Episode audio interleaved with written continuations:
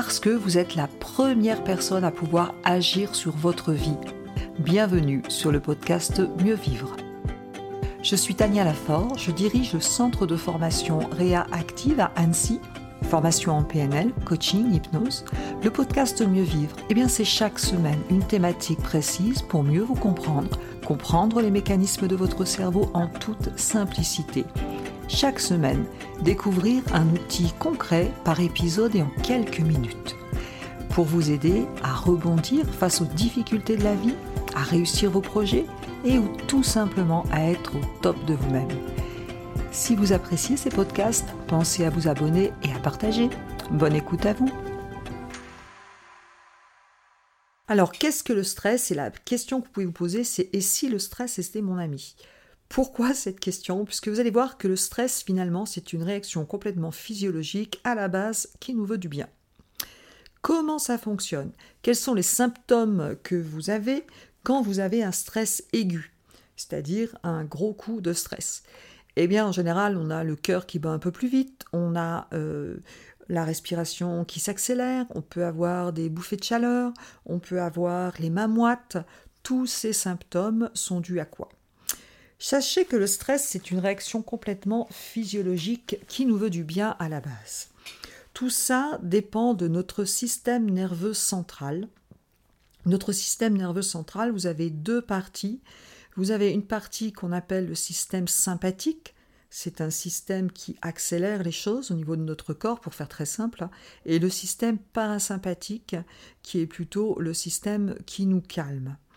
Eh bien, quand vous avez une sensation de stress, à la base, le stress est là pour nous permettre de survivre. Imaginez, vous avez une souris qui voit un chat. Elle risque de se faire croquer, bien entendu. Alors, qu'est-ce qu'elle va faire, la souris? Qu'est-ce qui se passe chez elle? De façon complètement naturelle et automatique, vous allez avoir une augmentation du rythme cardiaque à cause de l'adrénaline, une hormone qui va être déversée au niveau du système sanguin une augmentation de la respiration, et tout ça, ça va amener de l'oxygène où? Eh bien, dans les membres inférieurs, dans le cœur, pour lui donner plus de force. Pour quoi faire? Pour fuir ou attaquer. Et donc, nous, les êtres humains, nous avons exactement la même chose. Sauf que nous, notre, nos chats à nous, c'est le dossier qui n'est pas rendu à temps, c'est les histoires qu'on se raconte, est-ce que ça va bien se passer pour ma fille à l'école? Et si ça, ça se passait mal? Et je vais être en retard au boulot? Et j'y arriverai pas? Souvent, les histoires qu'on se raconte, plutôt que la réalité, vont nous provoquer beaucoup de stress. Et là, le corps, comme le cerveau ne fait pas la différence entre l'imaginaire et la réalité, tout se met en place exactement comme si le danger était réel. Ça, il faut bien le comprendre. Donc, j'ai des sensations, euh, le rythme cardiaque qui accélère, des bouffées de chaleur, parfois j'ai même mal au ventre. Pourquoi? Parce que l'adrénaline permet d'amener de l'oxygène partout pour fuir ou attaquer. Et donc, c'est pas le moment de digérer. Donc, c'est pour ça que j'ai pas besoin d'avoir de l'oxygène à ce niveau-là et que je peux avoir mal au ventre.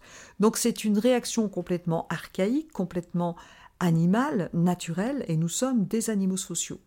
Et en plus, on n'a pas de bol.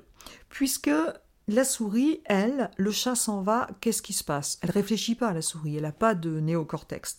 Donc, le rythme cardiaque diminue, la respiration reprend sa normale, etc. Et tout va bien, la souris est tranquille. Le parasympathique s'active et la souris est tranquille. Le problème de l'être humain, c'est que nous ne sommes pas des souris. Et nous, nous allons dire, et le chat, s'il revenait? Ou alors, si j'avais pas fait ça, le chat serait peut-être pas venu. Ou alors, mais qu'est-ce qu'il fait? Pourquoi c'est de ma faute? Etc. etc. On va ruminer. Et on va arriver dans du stress chronique, ou du fait de rumination, ou du fait de l'environnement qui va provoquer un stress qui ne s'arrête pas. Le stress continue, continue, continue, et là vous avez un tas d'hormones qui va entrer en jeu, et notamment le cortisol. Le cortisol, qui est l'hormone du stress, qui était déjà présent d'ailleurs dans la phase aiguë avec l'adrénaline, le cortisol et un tas d'autres hormones vont venir vous manger les neurones. Les personnes qui font un burn-out, par exemple, qui sont en stress chronique constant, vont commencer à avoir un problème de concentration, problème de mémoire, euh, problème d'irritation, je ne supporte plus rien. Pourquoi?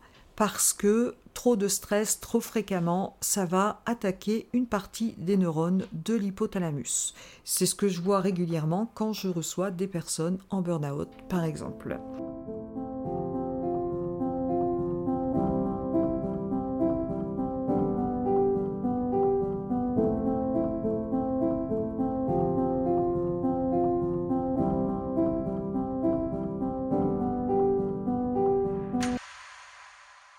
Eh bien, le stress chronique va avoir des impacts vraiment très importants. Mémoire, concentration, perte d'énergie, perte d'appétit, va pouvoir même aller entraîner la personne vers quelque chose de plus négatif, comme la dépression, mais c'est dans un deuxième temps. Donc vous avez le stress aigu et vous avez le stress chronique. Et là, le cortisol s'emballe et ne réussit pas à redescendre. Ça, c'est le stress chronique. Sachez que quand vous avez un stress aigu, il se passe énormément de choses au niveau hormonal. Quand vous avez un stress aigu, pendant 5 heures, vous avez 6 heures même, je crois, vous avez une augmentation de la sérotonine, une diminution de la sérotonine. La sérotonine, c'est l'hormone de l'humeur. Une augmentation du cortisol. Le cortisol, c'est l'hormone du stress. Vous avez une diminution des anticorps, les IgA ce sont des hormones qui permettent de nous protéger des infections. Vous avez une diminution de l'ocytocine. L'ocytocine, c'est l'hormone de l'attachement, ce qui permet d'avoir, de se sentir aimé et d'aimer les gens.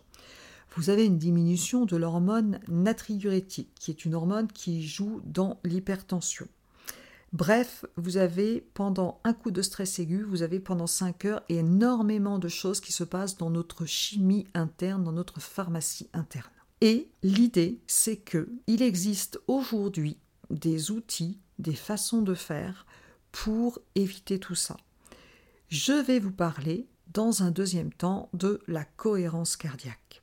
La cohérence cardiaque, ça sera une technique qui va vous permettre de réguler votre système sympathique et parasympathique et de stimuler le parasympathique.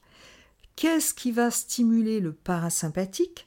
Donc l'autre phase du système nerveux qui va faire que je suis plus détendu, qui va faire que je suis plus relaxé, qui va faire que je rééquilibre ce système nerveux, puisque parfois quand je suis dans certaines situations et à force d'être souvent stressé, eh bien j'ai un système qui est complètement déréglé. C'est-à-dire que chez certaines personnes, je suis tellement stressé, vous avez vu au niveau du système nerveux, c'est comme si vous avez un système d'accélérateur qui est le sympathique et un système de frein qui est le parasympathique. Eh bien, chez certaines personnes, comme le dirait le docteur Kingi, c'est comme s'il y avait ils avaient un accélérateur de TGV, donc un sympathique très actif, et des freins de vélo. C'est-à-dire qu'ils ne réussissent pas à freiner tout ce système. Ça, c'est ce qu'on retrouve quand on est dans le burn-out ou quand on est dans des gens qui ruminent sans arrêt, chez des personnes qui ruminent sans arrêt, ce genre de choses.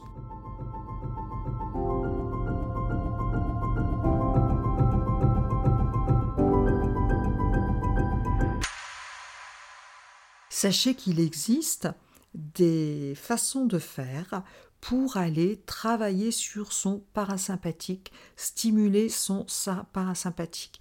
Il y a plusieurs façons de gérer le stress et on va les étudier un par un dans les différentes sessions. On va pouvoir voir que la cohérence cardiaque, c'est un très très bel outil de gestion du stress, facile à utiliser, que vous pouvez utiliser n'importe où. 15 000 études scientifiques sur la cohérence cardiaque, c'est vraiment l'outil de référence de la gestion du stress et de l'anxiété. On va pouvoir faire des manœuvres vagales pour travailler sur son parasympathique.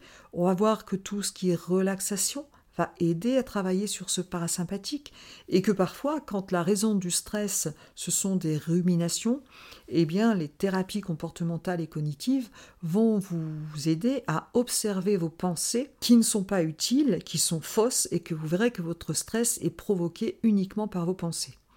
Et puis parfois, il va falloir effectivement changer d'environnement. Donc, J'espère que vous avez bien compris comment fonctionne le stress, un équilibre ou plutôt un déséquilibre entre le sympathique et le parasympathique, avec tout un système hormonal qui se met en, plaque, en place, qui explique les défaillances de concentration, de mémorisation, euh, les problèmes de dos, les problèmes euh, d'interprétation à tout niveau, sachez que la bonne nouvelle, c'est qu'il existe aujourd'hui de nombreuses méthodes pour mieux gérer vos stress, votre stress, mais ça, ce sera dans, le prochain podcast. Merci d'avoir écouté cet épisode. Vous retrouverez tous les liens dans le descriptif du podcast. Vous pouvez nous retrouver sur notre chaîne YouTube. Vous pouvez télécharger des ressources gratuites, e-books. Vous pouvez aller sur notre site internet. Et avant de partir, surtout, abonnez-vous au podcast si vous voulez recevoir les prochains épisodes et laissez des petites étoiles pour que ces astuces puissent servir à d'autres personnes. Je vous remercie et je vous dis à très vite.